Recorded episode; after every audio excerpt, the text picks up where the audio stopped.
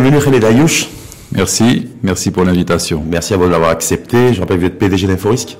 Absolument. Entreprise société spécialisée dans le renseignement commercial, parce que je dis renseignement, de, hein, le mhm. renseignement commercial, et la collecte, le traitement d'informations légales et financières. Absolument. Est-ce que je suis complet? Oui, oui, ça, ça reprend la définition euh, standard, générale, standard de ce que nous faisons. Khaled Ayouch qu'on connaît, qu'on connaît sans connaître. Très peu visible dans les radars médiatiques je suis c'est pour ça que je suis doublement content de vous recevoir et que vous ayez accepté mon invitation au débat.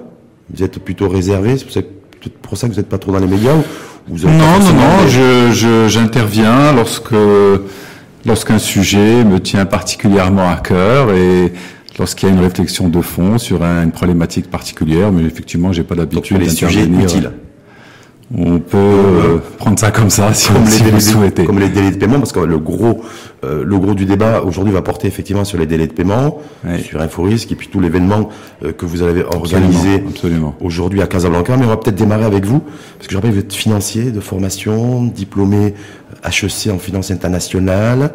Hein oui, absolument. j'ai du lourd en face de moi. Je me dis donc je vais pas me priver de demander à Khaled Ayouch ce qu'il pense, ce qu'il ressent lui de la conjoncture économique. Bon, c'est un, c'est une question assez, euh, assez complexe. Moi, moi, je, bon, je pense que on est dans un pays où euh, la priorité, c'est d'abord l'intégration sociale. Et je pense que l'intégration sociale vient, euh, vient de l'emploi. Il n'y a rien de pire pour quelqu'un de se réveiller le matin et, de pas savoir quoi faire. Et c'est important pour lui que, qu'il ait du sens hein, à ce qu'il fait. Et, et pour moi, donc le, le premier facteur d'intégration sociale, c'est l'emploi, et donc l'emploi veut dire aussi euh, l'entreprise.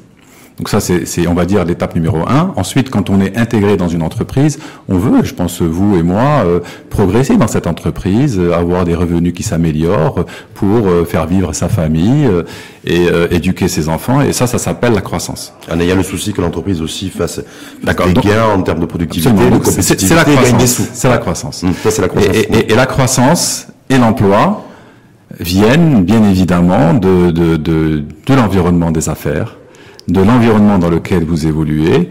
Et, je pense que euh, toute la question, euh, pour revenir donc plus précisément à votre question, euh, toute la question de travailler sur cet environnement de manière à ce que l'entreprise se sente à la fois en confiance et rassurée par rapport aux perspectives qu'elle peut avoir pour se développer. Vous considérez que la, la conjoncture est pas top je, je dire moi j'essaie d'être assez, euh, j'essaie d'être assez. Euh, je, vais en tant que chef d'entreprise peut-être partager avec vous mon, mon expérience. Un jour on m'a demandé euh, qu'est-ce qui fait qu'une entreprise réussisse? Et, et, moi je considère qu'il y a trois trois facteurs. Le premier c'est le savoir-faire que vous avez parce que in fine l'entreprise ça crée des produits. On a tendance parfois à l'oublier. Ces produits doivent être de bons produits, de qualité, compétitifs, tout simplement parce que le monde est globalisé. Et ça, ça s'appelle un savoir-faire. Et si on remonte d'un cran, le savoir-faire, c'est des personnes qualifiées. Et donc si on remonte encore d'un cran, une personne qualifiée, c'est une personne qui a eu un niveau d'éducation et d'apprentissage de qualité. Donc là, on touche à la partie, euh, à la partie liée à l'éducation et au, niveau d'éducation qu'on peut avoir dans ce pays. Et puis ensuite, une fois que vous avez cette qualification, vous devez être dans un environnement propice. J'ai toujours pensé que euh, on n'aurait jamais pu créer euh, Microsoft en étant au Maroc parce que l'environnement n'est pas adapté.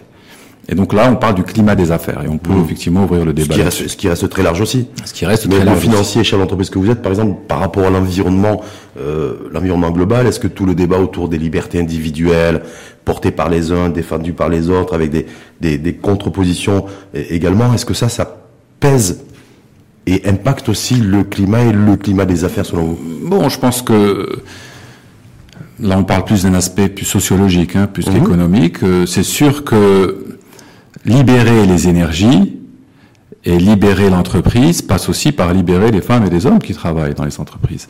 Et libérer les femmes et les hommes, c'est effectivement leur permettre de se sentir euh, en phase avec une société. Et je pense que là-dessus, il y a encore de nombreux sujets qui doivent être euh, euh, approfondi, analysé, des verrous également qu'il va falloir lever.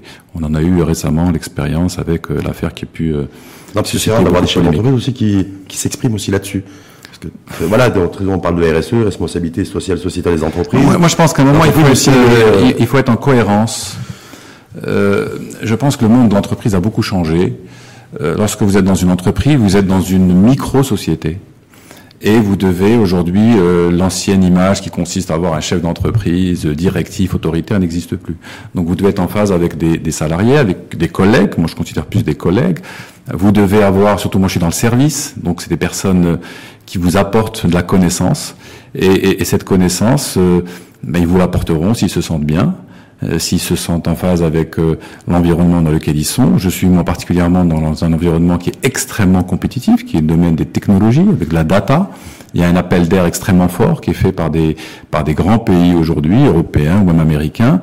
Et, et c'est vrai que euh, ces personnes viennent chez moi en me disant, écoutez, moi je me retrouve pas parfois dans cette société. Et donc, de fait, j'en subis les conséquences. Donc, il y a effectivement clairement une corrélation. bien dans la société. Oui, donc il y a clairement une corrélation qui peut y avoir entre entre la société et l'impact sur les entreprises. Et donc, pour revenir un peu à la démonstration que j'ai voulu faire au départ, mhm.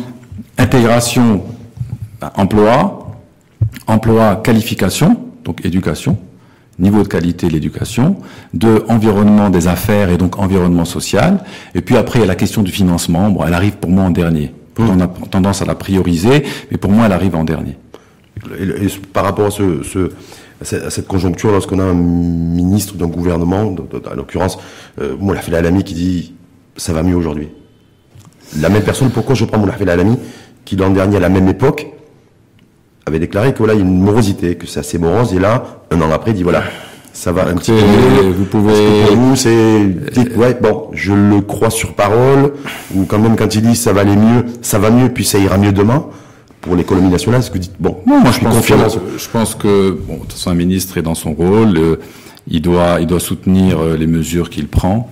Et de ce point de vue-là, on peut toujours voir le verre à moitié plein, comme on peut le, verre, le voir à moitié vide. Et lui il a plutôt effectivement tendance à le voir à moitié plein. Ce qui est bien, à mon avis, il faut donner euh, une, une il faut donner euh, de l'élan, il faut donner euh, de l'optimisme à ce qu'on fait.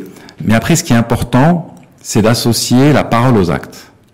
On peut très bien être positif sur une action si derrière l'action est réellement réalisée. Et je pense que là-dessus, on a tendance, en tout cas, moi je le vois dans, dans, notre, dans les actions qui sont, en tout cas dans les discours qui sont proposés, pour que les gens se sentent. on parle beaucoup de confiance, hein, notamment mmh. à travers ce projet de loi de finances. La confiance et la cohérence entre ce qu'on fait et ce qu'on dit. Pour moi, c'est extrêmement important, et, et, et c'est aussi le cas pour euh, pour euh, pour un chef d'entreprise. Euh, il n'y a aucun intérêt à faire des grands débats à ses collègues, à ses, dans une entreprise si derrière on n'est pas cohérent avec les actes qu'on mène. Donc la déliquescence, si je puis dire, du climat de confiance de ces dernières années, selon vous, elle est due à l'inadéquation entre le discours et les actes? Je pense que l'inadéquation peut contribuer effectivement à à, enlever de la confiance et à ce que les gens, effectivement, ne se sentent pas toujours rassurés par les discours qui peuvent être faits. et quand la, confiance, elle, quand la confiance est partie, est-ce qu'elle revient facilement? Parce que là, c'est tout. il est toujours plus difficile de, de, de, il est toujours plus difficile de détruire de la confiance que de la reconstruire. Maintenant, euh, bon, il y a ce projet de loi de finances. Si le gouvernement le présente comme un projet de rupture, mhm. comme une manière de, de tourner la page. J'espère qu'il sera cohérent avec euh, ce qu'il dit. Maintenant, ce qui m'embête un peu, c'est que 2020, c'est juste avant 2021. Des personnes risquent de pas être les mêmes. C'est-à-dire ben, Tout simplement parce qu'il y a de nouvelles élections en 2021. Celui qui nous dit que le, le foncier public va être dorénavant euh, mobilisé pour l'investissement productif sera plus là en 2021. Donc on, on là, vous avez vu ça, je pense, la réunion qui a eu lieu entre la CGEN et, le ministère des Finances et, le ministère euh, de, l'Intérieur. Bah, l'annonce est bonne. Après, euh, est-ce qu'elle va se elle va se concrétiser euh, dans la réalité. Euh, on va voir, mais en tout cas, c'est extrêmement important que la cohérence existe entre ce qui a été annoncé et ce qui a été fait. Maintenant, moi, je ne sais pas ce que veut dire l'investissement productif. Création d'emplois, euh, création de richesse. Création d'emplois, de richesse. De bah, ça, veut dire, ça veut dire entreprises qui ont confiance, entreprises qui investissent. Je, je rejoins le premier sujet dont j'ai parlé, création d'emplois égale entreprises qui veulent investir, qui sont euh, qui trouvent des ressources humaines de qualité, qui sont dans un environnement des affaires qui est rassurant pour elles et qui derrière ça, peut jouer le jeu. mais je voulais simplement repréciser ou préciser simplement les choses. C'est que la croissance économique de notre pays aujourd'hui ne repose pas sur l'investissement privé, mm. mais sur l'investissement public. D'accord, mais l'entreprise a son rôle, elle aura à mon avis un rôle de plus en plus croissant dans les prochaines années, et le secteur privé par extension. Mais aujourd'hui, notre modèle repose sur l'investissement public et la consommation interne. Absolument. C'est pas l'investissement de bah, euh, dans le secteur vous, privé. Vous demandez, vous demandez aussi aux banques les projets de crédit euh, d'investissement. Il y en a très peu. Hum. Euh, c'est essentiellement, bon d'ailleurs ça va rejoindre le thème que vous voulez aborder, les gens financent du besoin en fonds de roulement, donc ils financent du délai de paiement. Donc on a un souci là-dessus. ils financent la trésorerie. Euh, ils financent la trésorerie mmh. pour la grande majorité et très peu, en tout cas très peu de projets d'investissement, donc de, de, de l'extension d'usines euh, ou euh, l'extension de nouvelles capacités de, de, production. Ça veut dire quoi ça? Quelle traduction on peut en faire Ça veut dire, ça veut dire alors plusieurs choses. Ça peut vouloir dire que le marché ne justifie pas de l'investissement additionnel. Bon, peut-être, parce que le marché reste un marché petit, étroit. Hum. Ça peut vouloir dire que euh, le, les entreprises euh, restent extrêmement frileuses parce qu'elles n'ont pas la visibilité dans euh, le retour sur investissement qu'elles peuvent faire. Aussi, d'ailleurs, il faut reconnaître que le gros de l'investissement public, c'était essentiellement de l'investissement dans des infrastructures. Essentiellement. Hein, donc, on est, pour moi, je ne sais pas si on parle d'investissement productif, c'est de l'infra.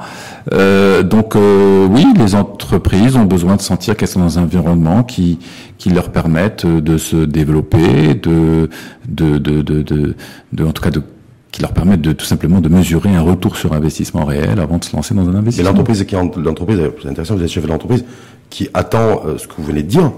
Est-ce que le ciel elle est dans une position favorable, à savoir est-ce qu'elle s'acquitte de son IS, elle s'acquitte de son IR, elle s'acquitte aussi de sa, sa CNSS, parce que je veux bien l'entreprise améliorer le cadre général pour l'entreprise, mais est-ce que l'entreprise citoyenne chez nous, ça a du sens? Écoutez, moi je pense que le principe que le capitalisme n'est ni moral, ouais. ni immoral. Il est amoral. Amoral. Ah d'accord. Donc euh, honnêtement, parce que parfois il faut il faut quand même euh, il faut quand même euh, revenir à des choses simples. L'entreprise, elle a alors après bien évidemment pour capter des ressources, euh, elle crée euh, en interne les conditions qu'il faut. Mais quelque part, elle est ni morale ni morale, elle est amorale, elle est lucide, elle est concrète, elle regarde un projet, est-ce qu'il est rentable, pas rentable, elle investit ou pas en fonction de s'acquitter de son impôt. C'est moral, ah, ça c'est moral, immoral, amoral. Ça c'est une, obligation. Hmm. Ça c'est qui n'est pas rempli par c'est légal. Qui n'est pas rempli par toutes les entreprises du pays. Il faut ce nombre de 3 millions, c'est ça? Quand on voit les chiffres de la contribution à l'IS, ça fait peur. Oui. Alors là, là, là, quand on là, CNSS, ça fait peur aussi. Oui. Quand j'ai vu le dernier listing des exportateurs aussi, ça fait peur. Oui. Hmm. Alors là-dessus, on, on, rentre ni dans la moralité ni dans l'immoralité, on rentre dans la légalité. Et pour moi, bon, on est dans un autre registre. La légalité, c'est de payer ses impôts lorsqu'on fait du résultat. Et ceux qui ne le payent pas, ben, écoutez, moi, effectivement, je connais les chiffres qui montrent plus que deux tiers d'entreprises ne paient pas d'impôts. Euh, pour moi, comment on peut être déficitaire pendant 10 ans, c'est impossible. Parce que moment, ça veut dire qu'on perd de l'argent, on peut plus payer les gens. Donc, euh, à l'État de, de, simplement de mettre en place euh, les procédures de faire son job, euh, de faire son. Ça, ça, peut aller très vite. On parle de, on parle de centaines de milliers d'entreprises. Donc, qui payent la cotisation minimale, on fait un calcul, hein, un, petit centaine de milliers fois euh, juste 20, 30 000 dirhams, on parle de plusieurs milliards de dirhams. Donc, c'est de l'argent qui est là, il faut aller le chercher. Mais quand l'État va le chercher, via le son bras armé qui est la qui est la direction générale des impôts. Oui. Eh ben il y a les chefs d'entreprise qui sont en train de dire ah, ils sont en train de nous traquer, ils nous font ci, ils nous font là. Euh, y a, donc c'est ça qui est à l'origine de la détérioration du climat de confiance. On comprend plus rien. Bah après il y, a, y, y, y a la manière de le faire. Ah d'accord, c'est donc c'est là la forme. Non, il y a la manière euh, intelligente de le faire. Mmh. Euh, bon, c'est vrai qu'il y a des pans entiers d'économies qui ont, en tout cas d'entreprises, qui n'avaient pas l'habitude de payer des impôts. Euh, je pense qu'on a un problème d'anticipation des réactions. Il, faut réfléchir euh, avant d'agir et, et je pense envoyer des SMS, des WhatsApp, on va arriver, ça va venir. Non, c'est c'est c'est être euh, c'est être cohérent dans l'action. C'est vrai que par exemple, typiquement cette amnistie, Hum. ça va être la deuxième en, en 5 ans. Elle a, elle a. Bon, à la limite, il y en a une qui est, qui est liée aux, aux, avoirs à l'étranger. Je pense qu'elle est plus liée aux contraintes, en tout cas aux conséquences d'échange des données informatisées qui vont arriver 2021, euh, à partir de 2021. Hum. Bon, ça c'est une réalité. De toute façon, les pays de l'OCDE le vivent déjà. Et ça, ça aura un impact direct. Après, sur la deuxième amnistie, elle est, elle, moi, elle me pose des, des cas de, de réflexion qui me m'embêtent un peu, puisque Déjà là, on, attaque directement le, le, principal. Hein. On, on, efface tout. On veut renflouer un peu les dépôts bancaires. Je pense que c'est un mélange de tout. On a besoin de cash. Et quelque part, ceux à qui on a fait peur il y a un an, effectivement, à travers des contrôles à tout va, bon, ils se disent que là-dessus, ils se sont peut-être fait un petit peu euh, Berné Oui, on, peut, on peut, dire ça comme ça. On a des biens à l'étranger, des choses qui sont planquées, on se dit citoyen, patriote, et on se dit, quand on a une amnistie fiscale, euh, pour nous conduire effectivement quelque part à être, à être blanchi, à déclarer, à jouer, à jouer la carte de la transparence en fait. Oui, mais ceux qui jouaient la transparence avant. Oui. Mais ils, se, ils se sentent un petit peu. D'accord. Donc, ah donc, je pense que si c'est vraiment une occasion pour tourner la page, il faut, il faut la tourner réellement. C'est plus d'ailleurs a dit, euh, on a fait la limite de voir les à la CGM ou devant les exportateurs. Il a dit je vous promets que là cette fois-ci il faut le faire parce que mm. ce sera la dernière à partir de 2021. Tous les biens, toutes les données, tout va être centralisé et on saura exactement qui sont les Marocains qui disposent de quoi à l'étranger. Donc il vaut mieux faire passer, passer à la caisse et à hauteur de 5% d'ailleurs. D'accord. Et euh, rentrer dans 10%, etc. Voilà, rentrer dans les rangs plutôt que. Euh, mais bon, à la, limite, à la limite, pour moi, pour, moi, pour moi, ça, ça reste, ça reste, ça reste marginal d'un point de vue fiscal. Euh, le, le, le, gros, le gros, c'est les deux tiers crois que c'est ce chiffre qui est plutôt, euh, qui est plutôt à revoir. C'est d'abord les 1% qui, qui payent euh, euh, à hauteur de 80%, qui contribuent à hauteur de 80% d'IS, et les deux tiers qui ne paient rien. Je pense que c'est là où il y a le, gisement. Hum. Le gisement là-dessus, il, est majeur. Les avoirs à l'étranger, c'est plus bon, une, une, manière de se mettre en conformité. C'est important. vis-à-vis des, des, oui, si on veut être attractif, si on veut oui, avoir un bon rating sur le marché international, c'est important. Absolument. Mais le, le gros de, des recettes fiscales, il vient d'abord de la capacité à recouvrer en bonne intelligence localement et notamment à élargir l'assiette fiscale. Mais sans trop bousculer euh, l'individu, c'est ça Non, en étant, euh, en ouvrant la voie et en montant en puissance progressivement. D'accord. Il n'y a rien de pire que, euh, moi je pense qu'il y a eu des approches un peu directes et qui ont tout simplement. Euh, Vous faites référence à la facturation, la facture électronique. Non, quelques mois, la facturation électronique c'est normal. Non, non, c'est l'approche directe de contrôle qui a fait que la machine s'est bloquée. La machine s'est bloquée, c'est quand même des conséquences quand même qui sont sérieuses. Il, faut monter en puissance progressivement effectivement, l'État a les moyens aujourd'hui. Je pense qu'il commence à avoir les moyens de, d'élargir. Après, il a un coût, il a un coût de recouvrement. J'ai, rencontré une fois une personne qui m'a parlé de ça. C'est vrai qu'il est toujours plus facile d'aller voir une grande entreprise parce que vous êtes sûr que vous allez recouvrir beaucoup plus. Alors qu'aller recouvrir peut-être 20 ou 30 000 dirhams euh, de, de recouvrement sur de la petite PME. Alors c'est vrai qu'unitairement ça fait peu, mais en masse ça fait beaucoup. Et tout le tout le challenge il est là. Hum. C'est un peu comme les banques, on, va, on, prête, on prête aux, riches, et puis là en l'occurrence on s'adresse, et on s'adresse en priorité en tout cas aux grandes entreprises qui sont, euh, qui ont de la, qui ont, qui ont du volume et qui sont assez costauds. Mais bon, c'est, s'il l'avait fait aussi auprès de la TPE, peut-être que ça aurait créé aussi une espèce de syndrome euh, incontrôlable, ça aurait été beaucoup plus compliqué.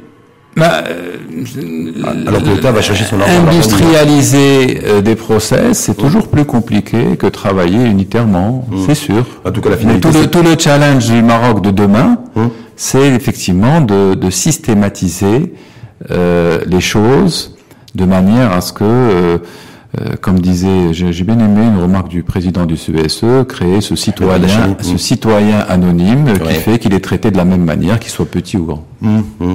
Bah, à partir du moment où on remplit l'équation droit et devoir, logiquement, il ne devrait pas y avoir de, de, de, soucis. On revient juste sur le projet de loi de finances 2020, sur la baisse de l'IS, c'est-à-dire l'allègement de, de la fiscalité sur le capital. Bah, L'allègement, il, il, a été marginal, hum. euh, puisqu'il s'est fait uniquement pour, je crois, les entreprises. Euh, on passe de 31 à 28 euh, pour les entreprises qui répondent à un certain nombre de critères. Moi, j'aurais aimé qu'on soit plus dans l'esprit de, des assises de la fiscalité, qui prévoyait une baisse généralisée mais progressive. Je pense que cette mesure, pour moi, comme ça, elle a, elle a un effet très limité. D'abord, hum. on a les chiffres, hein, les entreprises qui font plus de 100 millions, elles se comptent sur les doigts de la main. Bon, après, il y a une remontée, pour moi, les plus psychologiques sur le taux intermédiaire, puisqu'on passe de 17,5 à 20. Mhm. Bon, 17,5 à 20, ça fait 2,5, entre 300 000 et 1 million. 2,5 sur 700 000, ça fait 14 000 dirhams. Bon, après, le ministre dit que c'était une mesure qui était un peu saupoudrée, je, je reconnais hein, ce qu'il dit, mais en même temps, bon, c'est une symbolique qui montre qu'on était, comme on était plutôt dans, dans l'esprit d'une baisse, alors que là, on remonte Bon, ça vient en contradiction, ça rejoint un peu ce que je ce que je dis, c'est la cohérence entre ce qu'on dit et, ce qu'on fait. Donc voilà, moi, moi je pense que le, le, en tout cas, ce qui a été proposé sur l'IS, la CGM a d'ailleurs proposé de, d'impacter la baisse de 31 à 28 à l'ensemble des entreprises. Je trouve ça plus cohérent. Mmh. Bon, après, je ne sais pas quelles sont les conséquences sur le budget, le budget de l'État, parce que l'État parle beaucoup de recettes, mais il parle moins de ses dépenses. Bah, Peut-être que c'est là-dessus qu'il faut aussi euh, avoir un, un, déjà, que 70% des, entreprises échappent à l'impôt à l'IS et passent entre mmh. les mailles du filet. Si on, euh, voilà. Donc, si en plus on réduit l'IS, euh, on réduit peut-être encore plus les chances de de générer euh, de la recette fiscale plus de recettes mais il faut voir les conséquences sur le budget, sur les dépenses, euh, qui pour certaines sont en hausse. Et puis il faut il faut arrêter. Je pense que ce débat il faut il faut il faut l'arrêter. À un moment, euh, ok, ça fait des années qu'on répète euh, deux tiers des entreprises déficitaires, il y a qu'une minorité qui paye. Et, après, je dire à un moment soit on y va, soit on n'y va pas. Mmh soit on fait le job jusqu'au bout, soit euh, euh, voilà. Hum. Et soit on fait le job jusqu'au bout et c'est de la casse, quitte à ce que ce soit compliqué, quitte à ce qu'on passe des années difficiles. C'est le travail de l'État que hum. chacun euh, prenne derrière. c'est la responsabilité, c'est ce que oui, que ce soit l'État et bien sûr l'entreprise aussi. Parce que le, le, le, débat, en tout cas les conséquences sont majeures. On dit, on, il faut. D'ailleurs, on parle de l'OCDE et, et, du fait de s'aligner au pays de l'OCDE, des pays de l'OCDE qui ont des taux d'IS à 20 nous, on aimerait aussi y être. un peu moins, mais oui, Donc, euh, clairement, si je devais euh, prendre euh, les choses de manière complètement, je vais dire, de manière complètement froide, euh, on peut considérer que nos taux sont extrêmement élevés. Mmh. après, on va dire oui, mais une grande partie qui paye pas, mais c'est pas. Ce bah, sont deux sujets différents. C'est élevé peut-être justement parce qu'il y a une grande partie qui paye pas. Oui, mais c'est deux sujets différents. C'est deux choses différentes. justement, par rapport, vous faisiez référence à l'OCDE, l'Union européenne, et Pierre Moscovici d'ailleurs, qui était venu oui. en guest star à l'époque pour les troisième assises de la fiscalité. Vous étiez présent d'ailleurs. Oui, absolument. voilà, sur le fait de la mise en conformité et le fait qu'aujourd'hui ce soit traduit, en tout cas, et lu par euh, un certain milieu des affaires en disant voilà, c'est une espèce de diktat imposé par l'Europe et des ci et des là. C'est aujourd'hui le Maroc est en train de gêner. C'est pour ça qu'il nous demande aussi de mettre la pression pour qu'on revoie notre politique fiscale sur les zones offshore. Est-ce que voilà toutes ces choses-là, vous en pensez quoi vous? Est-ce qu'on est dans le Est-ce que la mise en Est-ce qu'effectivement c'est quelque chose qui nous a été imposé? Euh, Si oui, de quelle nature? Euh, ou pas? Bon, moi j'ai toujours moi, j'aime bien la souveraineté nationale. C'est parce qu'on est marocain et puis euh, parce que nos problèmes ne sont pas les mêmes que ceux que peut connaître euh, euh connaître l'Europe. L'Europe a connu après la guerre des taux des taux de croissance extrêmement élevés. C'est un marché qui est qui est grand, qui a permis à des entreprises de devenir des opérateurs mondiaux et auxquels on demande aujourd'hui d'être en conformité. Bon, c'est cohérent on a les moyens de se mettre en conformité. Et euh, on peut comprendre que euh, l'Europe veuille par rapport à ça mettre une forme de, de en tout cas de régulation euh, pour les entreprises qui opèrent dans leur espace.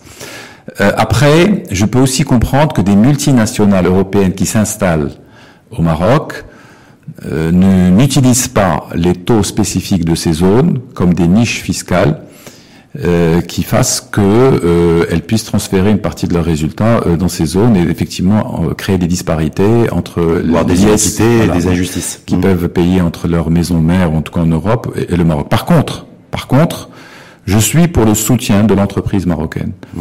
Alors, c'est pas un soutien. Il faut pas que le soutien soit uniquement fiscal. Mmh. Bien évidemment, ça rejoint. Euh, il faut d'abord que l'entreprise ait des bons produits, euh, qu'elle puisse être en capacité de s'exporter, etc. Mais je suis pour le soutien des entreprises marocaines. Je suis pour qu'elles se musclent sous la forme d'appui budgétaire.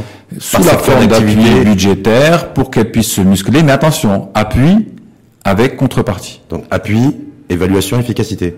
Et contrepartie. Ça veut dire que l'entreprise joue le jeu, qu'elle soit en capacité à démontrer que ses, soutiens, euh, elle les a utilisés à bon escient. Ça avait été évoqué pendant les assises aussi. C'est en termes de recommandations, c'était plus, c'était un peu ambiant. Oui, mais alors après, il faut savoir avoir une approche beaucoup plus incisive et beaucoup plus euh, capillaire euh, de, de, des actions. Et ça, c'est vrai qu'on a tendance à pas être très bon. Euh, là-dessus, mais je ne suis pas pour euh, subir euh, une réglementation qui ne nous permet pas aussi d'avoir demain des opérateurs qui puissent être suffisamment forts pour être des opérateurs qui peuvent sortir du territoire, se régionaliser. Pour avoir des, opérateurs forts, est-ce qu'il ne faut pas aussi faire jouer pleinement la concurrence sur notre marché intérieur?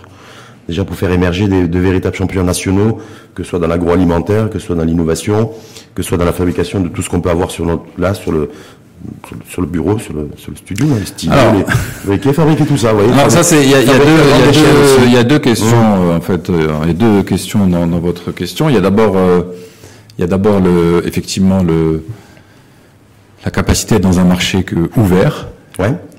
où euh, la concurrence euh, bat son plein.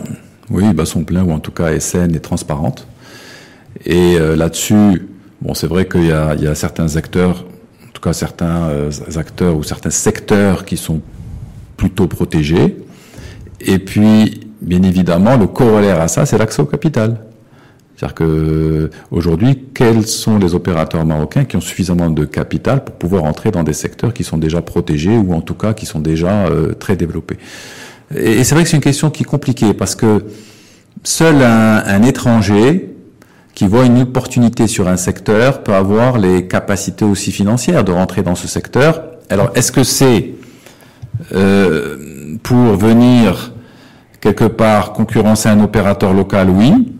Mais si c'est pour demain, euh, euh, bah, tout simplement euh, vendre aussi les secteurs du Maroc à des opérateurs étrangers, c'est une question qu'il faut, qu'il faut, à laquelle il faut réfléchir de manière plus détaillée. Parce que moi, je pars du principe que que les étrangers, c'est très bien, mais si demain ils voient une opportunité ailleurs, ils iront ailleurs. Et donc, quelles sont les conséquences sur l'emploi et tout ce qui, est, ce qui est assez logique aussi. Oui. Est-ce que ça veut dire qu'aussi notre, notre, nos chefs d'entreprise, nos entrepreneurs, comme vous d'ailleurs, et d'autres, doivent élargir aussi, ouvrir en grand leurs fenêtres.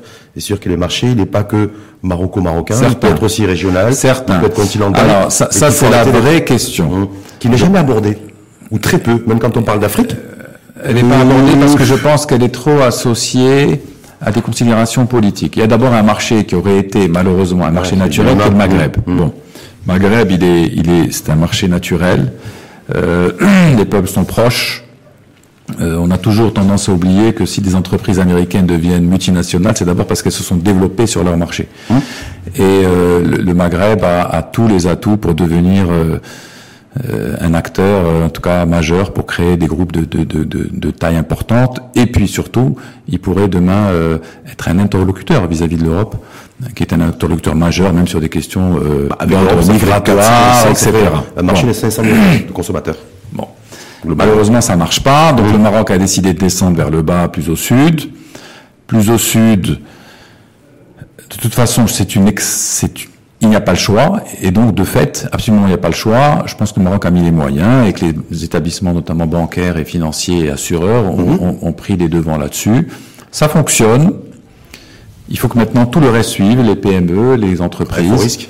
Non oui, oui, oui, on y réfléchit aussi. Ah c'est vrai? Oui, on y réfléchit. C'est plus compliqué parce que nous, on est localisation, ça serait filiale, ça serait. Euh, non, on étudie le, la taille de ces marchés. Alors nous, on a, on est, on est toujours, euh, on est un peu précurseur. Donc il faut beaucoup de souffle pour nos métiers. Il faut s'inscrire sur la durée, mais c'est une, euh, oui, c'est une zone qui correspond aussi à une extension naturelle de ce que nous faisons. Très bien. On va passer au, au plat de résistance. Après le projet de loi de finances 2020 et votre appréciation sur les délais de paiement. Alors les délais de paiement, c'est un compliqué. Alors bon, les délais de paiement ne sont pas abordés hein, dans le projet de loi de finances. On parle plus de financement. D'ailleurs, l'urgence, la priorité, c'est plutôt le financement aujourd'hui. Alors plutôt que de solutionner. Euh, en tout cas, dans, dans, le cadre de ce projet de loi de finances, la question. Il, Alors, les, deux questions sont intimement liées. Hum. D'ailleurs, euh, il y a eu une intervention lors de la réunion euh, CGEM ministère des Finances, euh, ministère de l'Intérieur, et le, vice-président, président du GPBM, euh, président d'Atijari Bank, a clairement fait le lien entre le financement et le délai de paiement. Euh, d'abord parce que ça sert à rien de financer si derrière vous n'êtes pas payé. Donc euh, ça c'est, on va dire c'est la, c'est la, en tout cas c'est la conséquence directe. La réflexion menée aujourd'hui par le secteur bancaire de dire pourquoi je vais, si je finance, ok, mais si derrière il y a les paiements ne sont pas faits, ça sert à rien. Ben, le, le, crédit interentreprise représente aujourd'hui plus de 400 milliards d'irhams. Il a dépassé le crédit bancaire. C'est 50% des encours bancaires aujourd'hui? Bon, il a, il a, il a, ça, il a 50% des encours bancaires. Il a dépassé. Je crois que les encours bancaires sont de 300 et quelques milliards. Mais il est, oui, presque plus de 50%. Mmh. Bon, c'est un, c'est un montant euh, extrêmement important. il, et dont les conséquences, effectivement, impactent également le financement au niveau des banques. Parce que les banques, première chose qu'elles vont regarder, bon, elles vont regarder vos bilans, et si elles voient que vous avez un encours client ben, qui pose problème, ça les embête aussi, parce que quelque part pour vous financer. Est-ce que ça les embête réellement Elles doivent être rassurées. Est-ce que ça les embêtait jusqu'à présent? Moi, je connais bien. Ils n'étaient pas très regardant jusqu'à présent. Non, non, ils commencent à l'être. Non, non, ils commencent clairement à l'être. Moi, je connais bien les responsables des risques au niveau des différentes banques et le, le poste client devient un, devient un souci majeur parce que pour une raison très simple, euh, vous financez, vous donnez de la dette. Pour rembourser de la dette, il faut avoir des entrées d'argent. Les entrées d'argent, c'est le poste client. Donc, c'est un sujet central. Faire tourner l'argent plus vite, clairement, ça redynamise l'activité économique ça donne confiance. Donc ça veut dire clairement le secteur bancaire a son un rôle essentiel à jouer. Ben, il a un rôle, euh, c'est pas son métier, mhm. mais il a un rôle en termes de sensibilisation euh, des entreprises. C'est tout son intérêt à ce que les délais de paiement se réduisent. Et, et derrière, euh, moi-même en tant que chef d'entreprise, si je suis convaincu que je suis payé rapidement, ben, je vais avoir tout simplement tendance à aller chercher des nouveaux clients et je vais avoir tendance aussi à investir parce que je suis rassuré sur la capacité de recouvrir rapidement. Donc c'est oui, c'est un sujet central. Oui, c'est intéressant parce que je rappelle une fois de plus, vous êtes aussi financier. Euh, si vous êtes pour le durcissement de l'octroi du crédit ou des crédits aux entreprises sur la base du clignotant euh, qui clignote ou pas de l'encours client pour, pour la banque Est-ce que vous dites voilà, ça serait bien que alors, que ce soit, voilà, que ça se passe à ce niveau-là d'abord et ça pourrait permettre de résoudre beaucoup de choses. Non, il y a deux, il y a deux. la banque, lorsqu'elle voit une entreprise, euh, si elle devait avoir un effet, c'est sur l'encours fournisseur. C'est-à-dire qu'il mmh. faudrait que l'entreprise paye ses fournisseurs. Elle ne peut mmh. rien faire contre l'encours client. L'entreprise, elle subit hein, le, le, délai de paiement. Euh, je pense que je suis pas pour ou contre. Je pense que c'est déjà le cas. Aujourd'hui, la banque va tout simplement dire à une PME, bah, écoutez, vous avez un poste client qui est important, et ça sera un sujet de discussion, et je sais qu'aujourd'hui c'est un sujet de discussion. Donc tout ce qui est, et tout ce qui peut contribuer à réduire les délais de paiement inter-entreprises, euh, ne viendront que fluidifier les relations inter-entreprises, et donc quelque part, oui, oui, auront un impact sur... Donc, la solution, c'est pas, c'est pas la loi, c'est pas le levier juridique, ça sera le rôle des banques aussi, de mettre aussi, de mettre la pression là où ils peuvent mettre la pression. je pense que la pression, elle, elle, doit être générale. Hum. Il y a eu, euh, il y a eu un discours en 2018 qui a, euh, qui a eu des effets hein, sur le public, euh, puisque le public a fait des efforts. Mhm. Bah, il y a même publié d'ailleurs les, les, la liste des établissements publics. Absolument, absolument. Non, alors en dehors de, de la publication, il y a il y a eu des actions qui ont été faites à travers des plateformes, mhm. que ce soit pour les établissements publics ou les collectivités, et il y a eu une réduction du délai de paiement. Alors, euh, malheureusement, le crédit euh, public-privé reste relativement faible en termes d'encours et le gros reste aujourd'hui sur l'interentreprise euh, privée. Et, après, il y a deux manières. Hein, il y a deux manières de lutter contre les, délais de paiement. Il y a, il y a, elles sont universelles. Vous avez l'information informé, c'est ce qu'a fait aujourd'hui, en tout cas le public sur la partie. C'est-à-dire euh, le mauvais payeur, on l'affiche. On l'affiche, ou en tout cas ça commence à savoir. Mais euh, on met du fluo, c'est ça C'est peut-être sans, sans fluo, ouais. mais ça commence à savoir. Et puis euh, derrière, bon, il y a la sanction. Bon, la sanction, c'est-à-dire l'amende. L'amende. C'est la France d'ailleurs. Oui, oui, oui, c'est ce que fait la France. Elle, met en mmh. place des sanctions contre les mauvais, les mauvais payeurs. Bon, alors le problème, c'est qu'au Maroc, vous avez. La CGM n'a pas voulu ça. Bah, c'est toujours un peu compliqué de, le secteur privé, de dire qu'on va sanctionner nos propres membres. D'autant plus que le, la, la, la, structure des délais de paiement montre que plus on est gros, moins on paye vite. C'est-à-dire ceux qui subissent le plus les délais de paiement sont les TPE. Mmh. Donc de fait, vous allez sanctionner. Alors on, on, rejoint la question fiscale. Vous allez vous risquez de sanctionner des grandes entreprises qui elles contribuent à hauteur de plus de 80 et donc du pays, plus bloquer l'économie. Et donc il peut y avoir des conséquences. Alors je sais pas si on va bloquer, mais en tout cas c'est un sujet qu'il faut prendre euh, qu'il faut prendre de manière euh, délicate. non mais et là concrètement vous donc euh, vous êtes pourquoi Parce que vous êtes dedans, vous êtes dans la data, vous êtes dans les dans la collecte de l'information, de, de, y compris dans le traitement aussi d'informations légales et financières. Oui. Vous avez un œil averti sur les délais de paiement. Euh, est-ce que vous avez euh, vous avez beaucoup voyagé? On va en parler aussi. Vous êtes adossé à un, programme mondial aujourd'hui. je crois présent déployé dans plus de 47 pays, 48 pays, absolument. 15 000 entreprises. Donc Est-ce qu'il y a une solution là nous, que, nous, on répond, on répond en fait à, dans nos métiers à trois, trois grandes questions qui sont des questions simples, hein, euh, qui sont vieilles comme le monde. Euh, déjà, quand vous travaillez avec quelqu'un, qui il est? Ça semble, ça semble bête, hein mais euh, c'est ce qu'on appelle le KYC, Know Your Customer. Et c'est une question qui est devenue aujourd'hui de plus en plus complexe. Je vous donne un exemple très simple. Vous êtes euh, vous êtes au Maroc, vous travaillez avec un fournisseur euh, turc dont euh, l'actionnaire est pakistanais et dont le bénéficiaire final est iranien. L'Iranien est en sanction internationale avec les Américains. Vous avez un problème aujourd'hui. Poursuivre. Poursuivre. Et donc il vous faut de la data. Euh, et, et, le Maroc est en train de s'inscrire là-dessus. D'ailleurs, si vous regardez le projet de loi de finances 2020, euh, on va demander aux banques de connaître les bénéficiaires effectifs. Donc déjà, on veut savoir avec qui on travaille. Mmh. Une fois qu'on sait avec qui on travaille, c'est une mise en conformité aussi pour. Euh, c'est une mise en conformité. Mmh. Bon, une fois qu'on sait avec qui on travaille, est-ce que cette personne est solvable? C'est vrai que ça sert. À... Moi, je connais des entreprises qui se sont engagées sur des projets avec des entreprises qui ne les ont pas payés. Qui les ont plantés. Oui, ou qui n'avaient pas les moyens de les payer. Il y a eu des projets, euh, ou qui les ont payés, euh, je veux dire, qui se sont engagés sur des montants trop importants. D'ailleurs, j'ai vu la première l'une de la, première page de l'économiste aujourd'hui, il parle des impayés de grands euh, groupes étatiques. Je crois que c'était des entreprises comme l'ONE. Bon, je sais pas d'où, en tout cas, comment ils. Sachant que de toute façon, je crois savoir que l'État est toujours garant. Oui, mais alors justement, quand, vous passez, quand vous passez de, de, de connaître votre client est-ce qu'il est solvable? Vous avez le troisième point, c'est le délai de paiement. Hmm. et, là, j'en viens. Euh, donc le troisième pilier de ce que nous, nous, essayons d'apporter, c'est est-ce que cette entreprise paye dans les temps et comment elle paye? Donc le programme d'un trade, c'est ça en fait Absolument. Le programme d'un trade, c'est de dire à des entreprises, bah, écoutez, on vous demande pas comment vous payez vos fournisseurs, parce que personne ne vous le donnera. Par contre, dites-nous comment vos clients vous payent. Et à partir du moment où vos clients, on a l'information sur vos clients, on va aller voir d'autres entreprises et on va leur dire, ben, vous croisez. Voilà. Dites-nous également comment, et petit à petit, on va construire autour d'un client un comportement de paiement et une expérience de paiement. Et ça, je crois que c'est extrêmement important parce que lorsque vous allez travailler avec cette entreprise, vous allez tout de suite voir comment elle a tendance à payer. Et si vous considérez que son délai de paiement est trop long, ben soit vous allez lui dire, écoutez, moi je ne peux pas travailler avec vous, parce que si je suis payé à 8 mois, ben, je vais pas m'en sortir.